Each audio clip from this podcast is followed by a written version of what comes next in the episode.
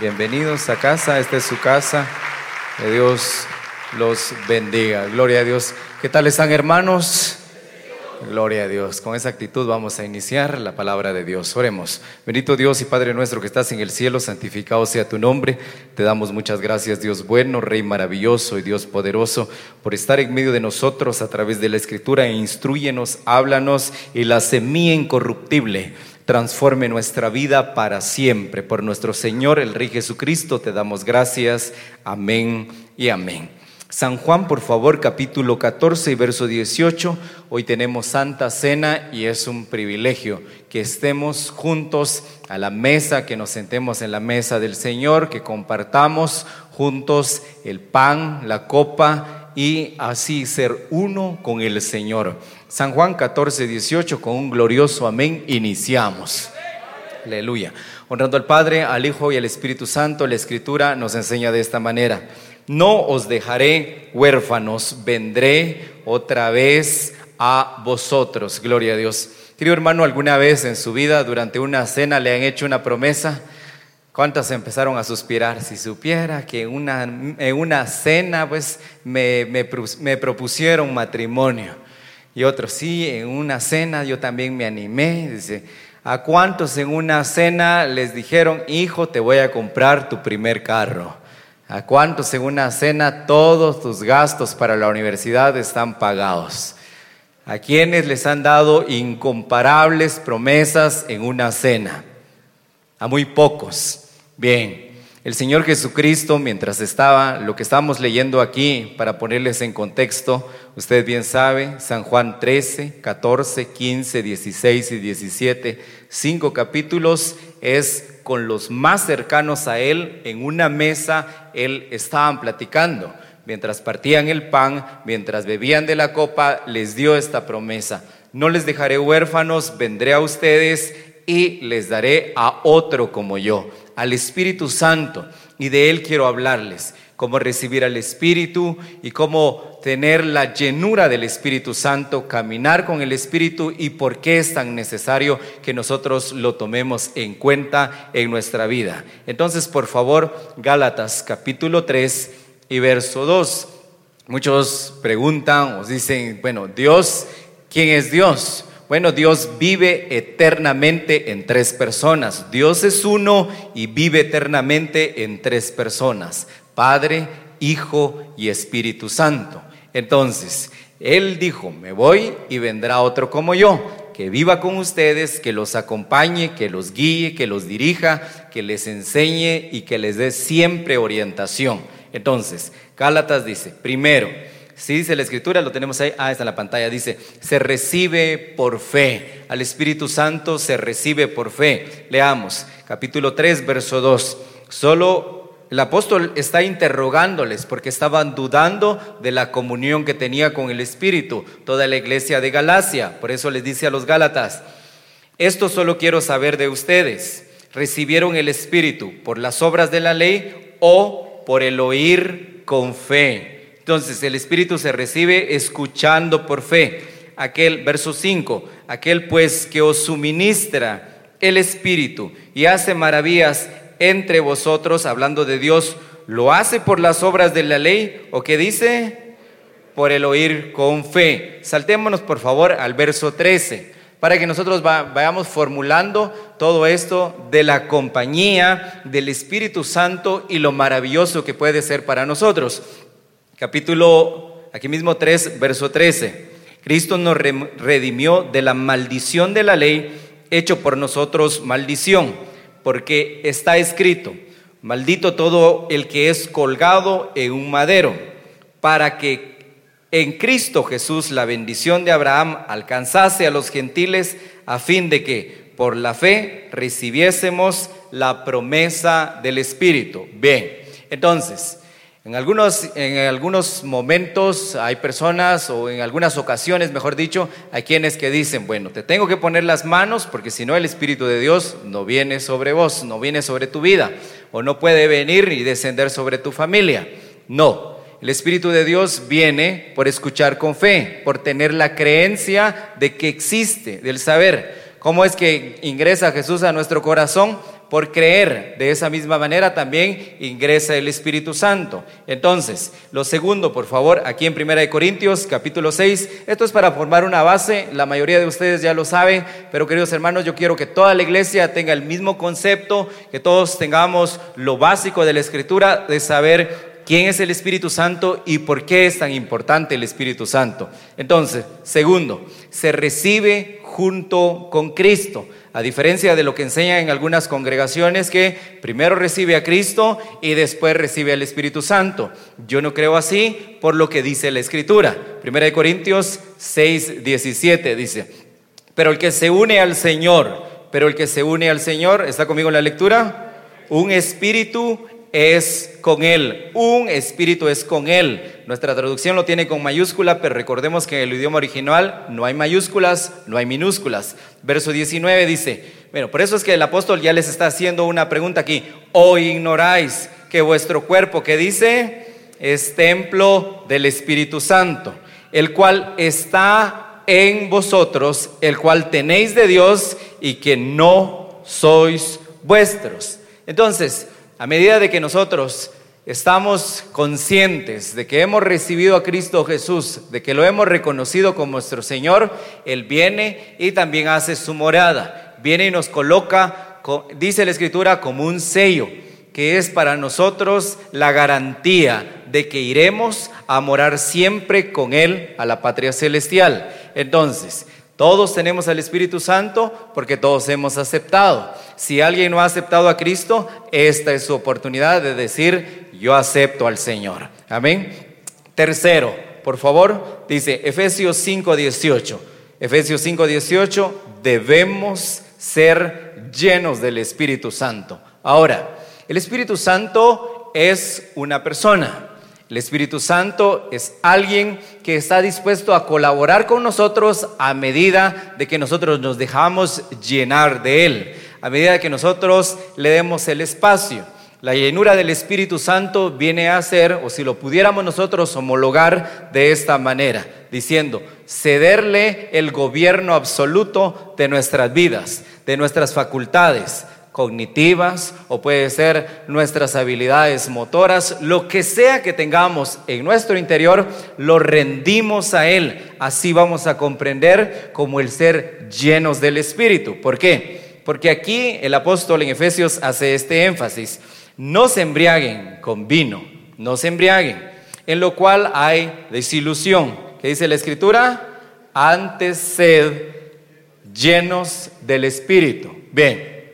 Si bien el, ejemplo que el apóstol coloca aquí y lo mismo que hace cualquier estupefaciente que toma el control de la persona, puede ser nicotina, puede ser cocaína o cualquier cosa, cualquier estupefaciente que hace, se apodera de la persona, esta ya no tiene control de sus habilidades motoras. La persona que se embriaga pues ya no tiene la, habilidad sobre sus piernas. El alcohol lo hace. La persona que está drogada también ya no tiene. Estaba escuchando de que eh, había un lugar en Filadelfia, en Estados Unidos, de que, bueno, es un barrio completo, de que ahí le conocen como el barrio de los zombies. ¿Por qué? Porque hay muchos que se drogan, se drogan, se drogan, se drogan y se drogan. Entonces, toda, todas, todos esos narcóticos tienen el control de su vida. Entonces el apóstol está haciendo esta referencia y nos está diciendo, bueno, el vino tiene el control de su cuerpo, porque ya no hablan ustedes, habla el vino. Entonces lo mismo sucede cuando ceden el permiso al Espíritu Santo y que Él hable por ustedes, que Él dirija su vida, que Él los tome a ustedes y sean ustedes guiados absolutamente por Dios. Muy bien. ¿Cómo ser lleno del Espíritu? Aquí mismo dice el apóstol, aquí abajo, verso 19. Entonces, ¿cómo nos llenamos? Dice, hablando entre ustedes con qué? Con salmos, con himnos y cánticos espirituales, cantando y alabando al Señor en vuestros corazones, dando siempre gracias por todo al Dios y Padre en el nombre de nuestro Señor Jesucristo. Ahí vamos, yo creo que vamos bien. Entonces, ya vamos tres incisos y el cuarto sería, ¿por qué o para qué? ¿Por qué? ¿Para qué? ¿Qué me saco yo? ¿Qué tengo? ¿Qué obtengo? ¿Cuáles son los beneficios? ¿Por qué es que necesito yo estar diciendo salmos, cantos, palabra de Dios? ¿Por qué tengo que estar repitiendo? Dice para ceder el control al Espíritu. Entonces, lo primero, Lucas, por favor, esto va a ser lo primero, el primer por qué, la primera razón por la cual nosotros debemos ser llenos del Espíritu. Lucas 1.67. Y hay muchas referencias a esta y vamos a dar cuatro ejemplos nada más de la llenura del Espíritu Santo. ¿Vamos bien? Dice, y Zacarías, su padre, hablando del papá de Juan el Bautista, fue lleno del Espíritu Santo. ¿Qué dice? Fue lleno del Espíritu Santo. Y, muy bien, diciendo, bendito el Señor, Dios de Israel, que ha visitado y nos ha redimido a su pueblo. Entonces, ¿por qué debemos ser llenos del Espíritu Santo para profetizar? ¿Qué es profetizar? Es hablar bajo la inspiración divina. La profecía tiene un marco, queridos hermanos. Este es el marco que dice la profecía. Si ustedes están familiarizados con los escritos del apóstol Pablo, sabrán. En Primera de Corintios, él dice, 14, ahí uno de esos versos dice, deseen los mejores dones, pero sobre todo que profeticen. ¿Por qué? Porque cuando profetizan, edifican, confortan, consuelan. Es decir, la persona que está inspirada por el Señor tiene un vocabulario diferente ¿Cuántos padres han perdido la comunicación con sus hijos debido a lo que hablan? ¿Cuántos matrimonios no se han ido a la basura debido a lo que se dicen? ¿Cuántos negocios no se han podido firmar porque no tienen el trato adecuado con las palabras? A medida que nosotros le cedemos el control al Espíritu Santo, le cedemos el gobierno de nuestro ser, esto es lo que pasa, esto es lo que cambia. Así empezamos nosotros a hablar diferente, a decir las cosas que convienen. ¿eh? Pon guarda a la puerta de mis labios, dice el salmista. La mujer sabia que dice la escritura, edifica su casa la mujer sabia edifica su casa. Bueno, esta palabra, miren, es una palabra tan interesante. Edificar tiene que ver primero con construir. En el griego es oikodome, una casa que siempre está en construcción, poniéndole muchos ladrillos, que tiene que ver con lo hablado, con lo expresado, con lo dicho. ¿Cuántos, cuántos, amados hermanos, están esperando que los feliciten? ¿Cuántos en casa están esperando que les diga, hijo, de verdad estoy muy agradecido porque estés en casa, porque estés con nosotros? Miren, ¿cuántas? ¿Cuántas mujeres no están esperando? Mi amor, hace mucho que no te mirabas tan bella. ¿ah?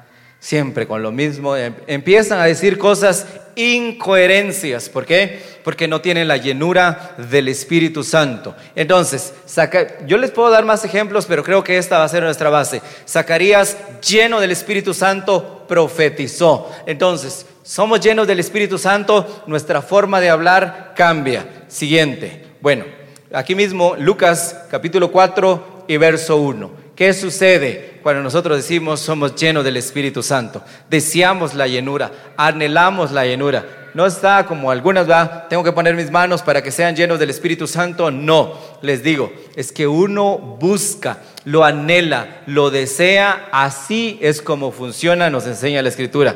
Bueno, Lucas 4.1, Jesús que dice, lleno del Espíritu Santo. Volvió del Jordán y fue llevado por el Espíritu, ¿a dónde? Al desierto. Bueno, ¿a qué fue Jesús al desierto? A ayunar. Es interesante que las tareas más difíciles y más complicadas se pueden hacer de una mejor manera con el Espíritu Santo. Cuando usted tiene el Espíritu Santo, no se queja tanto, agradece. Jesús lleno del Espíritu fue llevado al desierto. Jesús lleno del Espíritu fue llevado al desierto. Miren, y dice la Escritura, estuvo ayunando. Al finalizar los 40 días tuvo hambre. Miren, aquí hay personas que empiezan su ayuno, y dicen, bueno, bueno, nomás se levantan y ya tienen mucha hambre. Y en vez de ayunar, lo que están haciendo es aguantar hambre. Por el contrario, Jesús al finalizar el ayuno tuvo hambre después de 40 días. Entonces le digo, la persona que está llena del Espíritu Santo tiene la facultad de resolver tareas que parezcan demasiado complicadas, difíciles o hasta incluso imposibles de una manera tan natural. Llevado al desierto, llevado al desierto, al lugar de las pruebas, al lugar de las luchas, al lugar de las dificultades. Él lo llevó, él no estaba quejando. Sí, y tampoco hay personas que les encanta señalar. Bueno, porque no está lo suficiente cercamente de Dios o porque no está orando lo suficiente, por eso es que le cayó una maldición, por eso es que está enfermo, por eso es que tuvo ese accidente, por eso es que nunca se levanta. No, Jesús lleno del Espíritu Santo fue llevado al desierto, a un lugar árido, a un lugar donde no hay nada, donde lo abrasador del calor lo quema a uno. Entonces ahí fue llevado Jesús, pero lleno del Espíritu Santo pasó ese tiempo. Entonces, ¿cuántos de nosotros, si es que estamos atravesando un lugar similar a eso, necesitamos la llenura del Espíritu Santo? ¿Para qué? Para que ese desierto se convierta en torrente de agua viva. ¿Puedo escuchar un amén? Muy bien. Entonces, Hechos, por favor, capítulo 4, verso 8. Decimos, por eso es tan importante que seamos llenos del Espíritu Santo. ¿Por qué les hablo de esto? Porque esto mismo les decía Jesús, una promesa les voy a dar la mejor promesa. La piense en lo mejor de lo mejor que desea usted. Bueno, nuestros deseos van cambiando conforme eh, la estación del tiempo, conforme van pasando los años. Un niño no desea lo mismo que un adulto. Bueno, un adulto de 40 años no desea lo mismo que uno de 70 años. Y así van cambiando los deseos. Pero lo mejor que tiene el cielo se los ofrecieron a los apóstoles y está para todos nosotros. Dice, no los voy a dejar, esta es mi promesa, les enviaré a otro como yo. Por eso es tan importante que seamos llenos del Espíritu Santo. Hechos 4.8. ¿Estamos? Entonces Pedro, lleno del Espíritu Santo, lleno del Espíritu Santo, les dijo, gobernantes del pueblo, eso está interesante. Gobernantes del pueblo y ancianos de Israel. Puesto que hoy se nos interroga acerca del beneficio hecho a un hombre enfermo, de qué manera éste haya sido sanado. Puede leer el resto en casa, saltémonos al verso 13. Entonces, viendo el denuedo, o sea, los gobernantes, los gobernadores y también los ancianos, viendo el denuedo de Pedro y de Juan, sabiendo que eran hombres sin letras y que dice, y del vulgo, se maravillaron y le reconocían que habían estado con Jesús. Entonces, ¿para qué ser lleno del Espíritu Santo? Para sobresalir. ¿Qué es eso de que eran gente del vulgo? Bueno, en nuestro lenguaje sería gente que ni huele ni yede. Nada, no sobresale, Nada, uno no sabe si llegaron o no llegaron, si están o no están. Pues por la gracia de Dios están respirando, pero no pasa nada, nada pasa en su vida. Entonces no tienen deseos y tampoco no es que no luchen, sino que no tienen deseos, no tienen anhelos, no hay nada, no hay sueños en ellos. Parece, no solo trabajan porque sí, porque hay que llenar el estómago, porque hay que vestirse, no, no sueñan, no aspiran. No, tienen ese deseo de crecer, de ir por más. dice, esta gente es del vulgo, esta gente es sin letra, pero está sobresaliendo. Estaban dando un gran discurso frente a todos los gobernadores de Israel. Ellos estaban haciendo algo que nadie más podía. Entonces, ¿a cuánto les gustaría sobresalir? ¿A cuánto les gustaría, miren, amados hermanos, no es que me responda, no es que usted me esté diciendo, amén, gloria a Dios, pero pensemos, ¿a cuánto les gustaría que su negocio sobresaliera? ¿A cuántos padres de familia les gustaría que sus hijos sobresalieran? ¿Cuántos están esperando? Miren, tienen ese deseo. Mi hijo se va a ir, se va a matricular en la universidad, pero tengo ese deseo, que sobresalga, que sobresalga que sea un doctor excelente, que sea un buen abogado, que sea de lo mejor. Sí, tiene, no sé, tiene su herrería, eh, tiene su negocio, pero quiere sobresalir. No solo lo abre por querer, queda en, piloto automático, no, sobresale. Lleno del Espíritu Santo, estuvo un lugar, estuvo una posición, siendo del vulgo. No sé la Escritura no tiene palabras solo porque sí. Nos dice, bueno, esta gente es de cualquier gente. El populismo, pero ahora sobresale. Y no solo eso, los reconoce que andaban con Jesús, reconocen que andaban con Él. ¿Por qué? Porque estaban llenos del Espíritu Santo. Queridos hermanos, por eso es tan necesario que busquemos la llenura del Espíritu Santo.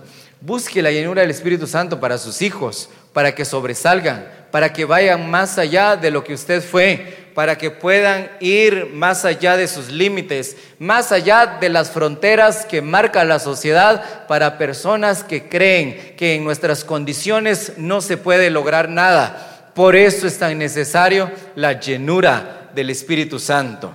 Ahora sí puede escuchar un amén. Ah, muy bien. Bueno, aquí mismo en Hechos, y aquí vamos a ir terminando. Hechos 11, 24. Seamos llenos del Espíritu Santo. Busquemos la llenura del Espíritu Santo. Démosle paso al Espíritu Santo, queridos hermanos. Digámosle, Espíritu Santo, ven a este lugar. Espíritu Santo, te necesito. Espíritu Santo, Espíritu Santo. Te anhelamos, Espíritu Santo. Dice, 11:24. Aquí están hablando de del apóstol Bernabé, dice, porque 11:24 estamos, porque era varón bueno. ¿Y qué dice? Ah, bueno, lleno del Espíritu Santo. ¿Se da cuenta que en cada versículo todos tienen una función diferente o algo diferente estaba pasando? Entonces, todo eso mismo puede pasar con nosotros. Todo eso va a pasar o debe de pasar con los que estamos o con los que deberíamos estar llenos del Espíritu Santo. Lleno del Espíritu Santo y de fe. Y una gran multitud fue agregada al Señor. Verso 25. Después fue Bernabé a Tarso para buscar a Saulo y hallándole le trajo a Antioquía. 26. Y se congregaron ahí todo un año con la iglesia y enseñaron a mucha gente. Y los discípulos que dice, se les llamó cristianos por primera vez. No solo ahí en ese país, sino en todas las regiones del mundo. Por primera vez.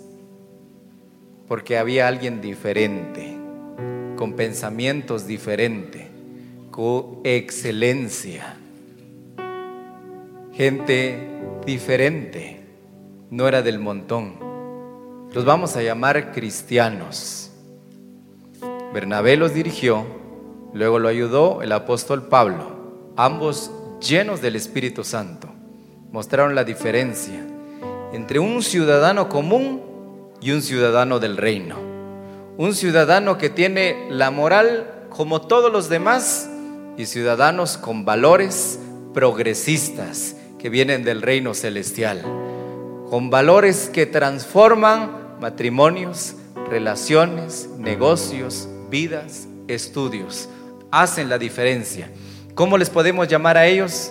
Les podemos llamar cristianos. ¿Por qué? Son como su Señor. Son Cristo. Son como Él. Lo representan a Él y a donde van como Él. Ahora nuestra tarea es ser como Él donde estemos, porque es probable que haya gente que nunca conozca a Jesús de la manera, sino como nosotros se lo vamos a presentar. Así que demos buen testimonio. Digamos que somos diferentes, personas de bien, que cuando llega al trabajo, llega con todo al trabajo. Y cuando llega a casa, busca qué hacer en vez de que le sirvan que siempre está dispuesto a hacer algo por alguien más. Ellos estaban llenos del Espíritu Santo, todo un año perseverando ahí sin parar. Entonces, salieron de lo común a lo extraordinario. Fueron diferentes porque estaban llenos del Espíritu Santo. Amén. Vamos a orar, vamos a tener santa cena. Y este es un momento eh, para que estemos a cuentas con el Señor, y les digamos, me equivoqué, erré, fallé y te necesito, Señor. Deseo de ti, mi anhelo es que estés conmigo, mi anhelo es que te acerques a mí. Hoy es nuestra oportunidad, no deben de haber excusas para decir, estoy en pecado, he fallado, ninguna de esas es válida en la mesa del Señor. Nuestras impurezas son cubiertas por su sangre preciosa. He fallado demasiado, esta es nuestra oportunidad para iniciar de nuevo. Antes de venir tuve una pequeña discusión, no sé si deba de tomar, es el indicado.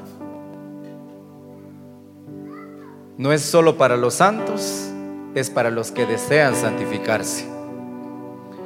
No es solo para los que no tienen pecado, es para aquellos que anhelan que la genética divina en la sangre de Cristo ingrese a su ser, ingrese a su vida, para que estén transformados por el poder del Espíritu Santo. Por eso les dijo, no los voy a dejar solos, vendré a ustedes. Yo es la oportunidad de hacernos uno con Él, porque el que come y bebe de Él es uno con Él, se une a Él. Y todo lo de que es de Jesucristo pasa a ser nuestro. Oremos. Bendito Dios y Padre nuestro que estás en el cielo. Santificado sea tu nombre. La gloria y la honra por siempre para ti. Hoy nos acercamos, Señor, deseosos de ser cambiados, transformados, perdonados. Fallamos, erramos, no hemos hecho lo recto ante tus ojos y por nuestras propias fuerzas tampoco podemos. Hoy que has aderezado la mesa, en presencia de nuestros angustiadores, queremos pedirte perdón. Perdónanos como iglesia si no hemos sido capaces de presentar un evangelio con poder. Perdónanos como iglesia si ante los ojos de los hombres no te hemos representado bien, Señor. Perdónanos si ante tus ojos también hemos hecho mal. Perdónanos, oh Dios de los cielos. Tanto deseamos este momento de unirnos a nuestro Señor, de estar con Él, comer de Él y beber de Él, y por la fe recibir hoy la llenura del Espíritu Santo pues deseamos que Él sea quien administre todo nuestro interior, dirija todo nuestro ser, nos gobierne, nos dirija, nos tome de la mano y nos guíe, oh Señor. Ayúdanos, oh Dios de los cielos. En el nombre de Cristo Jesús, santifico el pan que representa el cuerpo de Cristo Santifico la copa que representa su sangre bendita. Santificados quedan los elementos para santificación del creyente que por la fe hoy se acerca a la mesa, mesa del nuevo pacto, la transformación de los hijos de Dios. Gracias Padre, gracias Hijo de Dios, gracias Espíritu Santo.